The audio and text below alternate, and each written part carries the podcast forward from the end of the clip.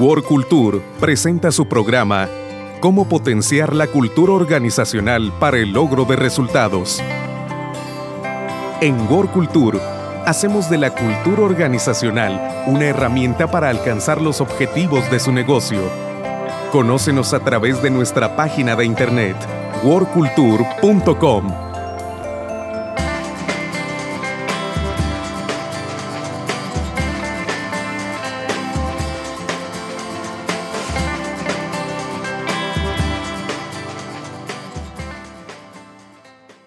Bienvenidos amigos a la segunda parte de la introducción al taller de conducción del cambio organizacional. Soy Benjamín Arriola y estaré con ustedes compartiendo ideas y experiencias que nos serán muy útiles para manejar los cambios en nuestras vidas y en nuestras organizaciones.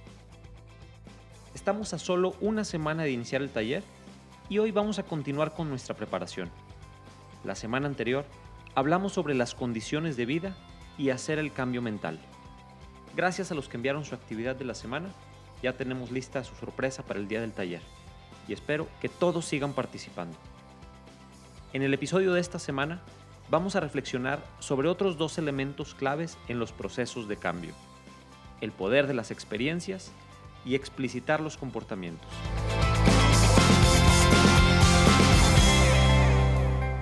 El escritor de negocios John Maxwell tiene conceptos muy útiles en su artículo Pidiendo prestada experiencia da inicio con la frase de Adlai Stevenson, lo que una persona sabe a los 50 y que no sabía a los 20 no es el conocimiento de fórmulas o palabras, sino el conocimiento de personas, lugares y acciones.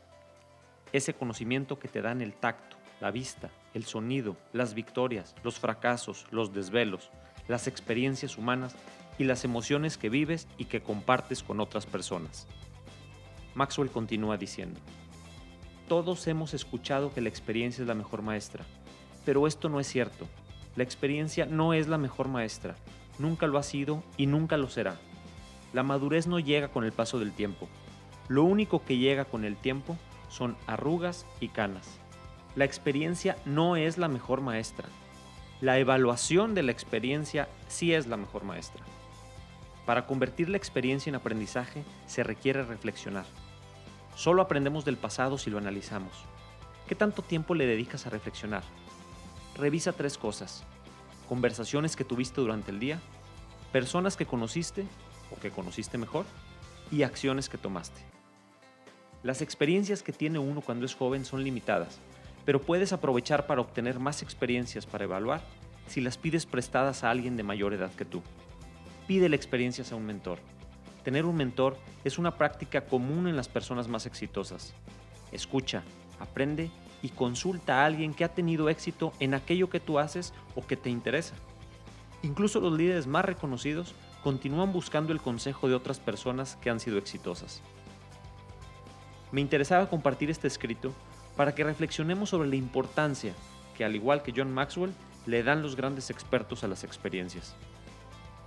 Cuando nos abrimos a conocer las experiencias de otras personas, ampliamos nuestras oportunidades de aprender y abrimos paso a la transformación personal. Esto nos hace reflexionar, cuestionar nuestras ideas e ir modificando nuestro entendimiento de las situaciones que se nos presentan. A través de exponernos a nuevas experiencias, adquirimos nuevas formas de ver el mundo, desarrollamos nuevos intereses y empezamos a darle importancia a aspectos que antes tal vez ni considerábamos. Así es como evolucionamos las personas. Déjame usar un ejemplo. Imagínate que nunca has oído hablar de una nueva aplicación del celular que te permite saber qué rutas son las mejores para llegar a tu destino. Un día, escuchas a un compañero que cuenta lo mucho que le sirvió esta nueva aplicación. Después, en tu casa, escuchas a tu hermano o tu hermana hablar maravillas de la nueva app. Durante los días siguientes, sigues escuchando en el trabajo y con tus amigos los beneficios de esta aplicación. Llega un momento en el que empiezas a interesarte por la app y la bajas. Al usarla, descubres que es un poco complicada, pero que te trae grandes beneficios. Y a partir de ese momento, te convences de que es la mejor herramienta para guiarte en tus recorridos por la ciudad. De este breve ejemplo, ¿qué podemos aplicar al diseñar procesos de cambio? En esta situación, que se da todos los días, lo que vemos es el poder de las experiencias. No es lo mismo dar información que compartir experiencias. La información nos da una nueva forma de pensar, pero la experiencia despierta algo más profundo, un nuevo valor, un nuevo interés. La información es intelectual, las experiencias son emocionales. Antes de transmitir información, prepara la tierra, comparte experiencias. Compartir experiencias no es hablar de una visión, no es dar estadísticas, no es enlistar objetivos, no es definir resultados, no es dar explicaciones de procesos. Compartir experiencias es presentar historias positivas, reales, personales, cargadas de emoción. Recuerda que durante miles de años los seres humanos escuchamos historias, experiencias, que dieron forma a nuestras culturas. Nuestro organismo está configurado para reaccionar ante las experiencias. En cuanto a la información, tenemos solo un par de cientos de años usándola. Sí, es muy importante y muy útil, pero hay que saber usarla en la forma y en el momento adecuados. Los cambios que se dan de forma más natural tienen su origen en experiencias que modifican los intereses de las personas. Para hacer una analogía, así como el fuego se genera en el preciso momento en que aparece una chispa, el cambio en una persona nace en el preciso momento en que brota un nuevo interés. Esto produce una modificación en su sistema de valores. La modificación en el sistema de valores es la chispa de la vida de los cambios. Y aquí se desencadena todo el proceso de cambio. Al nacer un nuevo interés, o sea, un nuevo valor, se aceptan nuevas formas de pensar.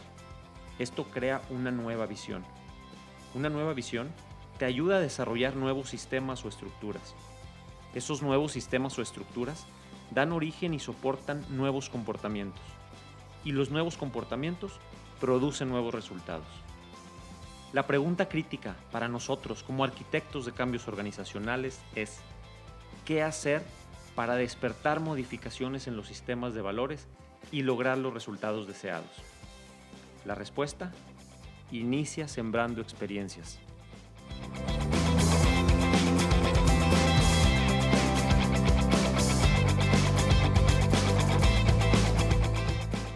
Al final de la cadena de cambio mencionamos los comportamientos. Son estos los que producen los resultados deseados. Vamos a escuchar el punto de vista de la experta en cambio organizacional, Fabiola Pernas, sobre la importancia de explicitar los comportamientos que se desea fomentar en un proceso de cambio.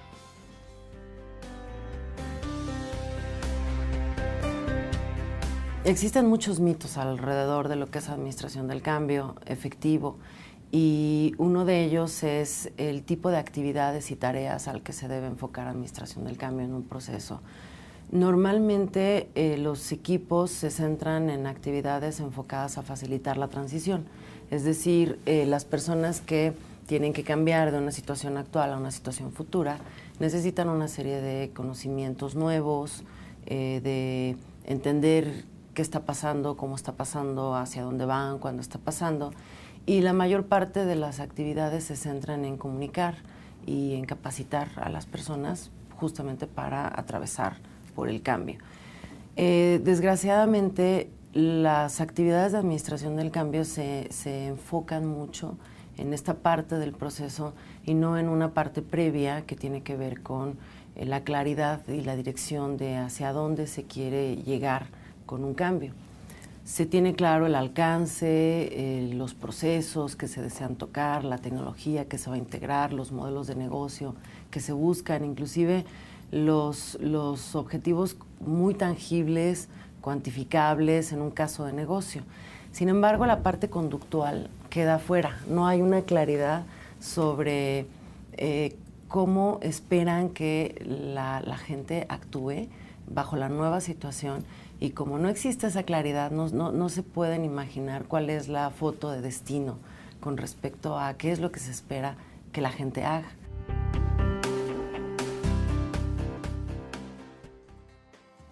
Fabiola nos recomienda llegar al detalle de describir los comportamientos, las acciones que esperamos ver en nuestros colaboradores. Antes de despedirnos, te invito a participar en la actividad de la semana envíanos un correo compartiendo una de las grandes historias de tu empresa. Esa historia que muchos conocen y que refleja y describe lo que más valoran en tu organización. Te doy un ejemplo.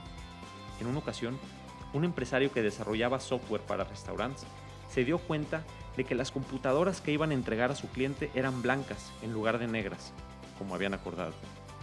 Estaban a unas horas de hacer la entrega y era imposible conseguir terminales color negro. Compraron pintura de spray y pasaron toda la noche pintando las terminales para que quedaran como las había pedido el cliente. El valor que transmitían con esa historia, haz lo que sea necesario para cumplirle al cliente. Manda tu historia al correo contacto arroba workculture.com. Tu participación es muy importante para sacarle mayor provecho al taller. Y además, recuerda que el día que nos veamos tendremos una sorpresa para los primeros en enviar sus actividades. Ya para finalizar, recuerda que otros dos de los elementos clave en los procesos de cambio son el poder de las experiencias y explicitar los comportamientos deseados. Que tengas una excelente semana.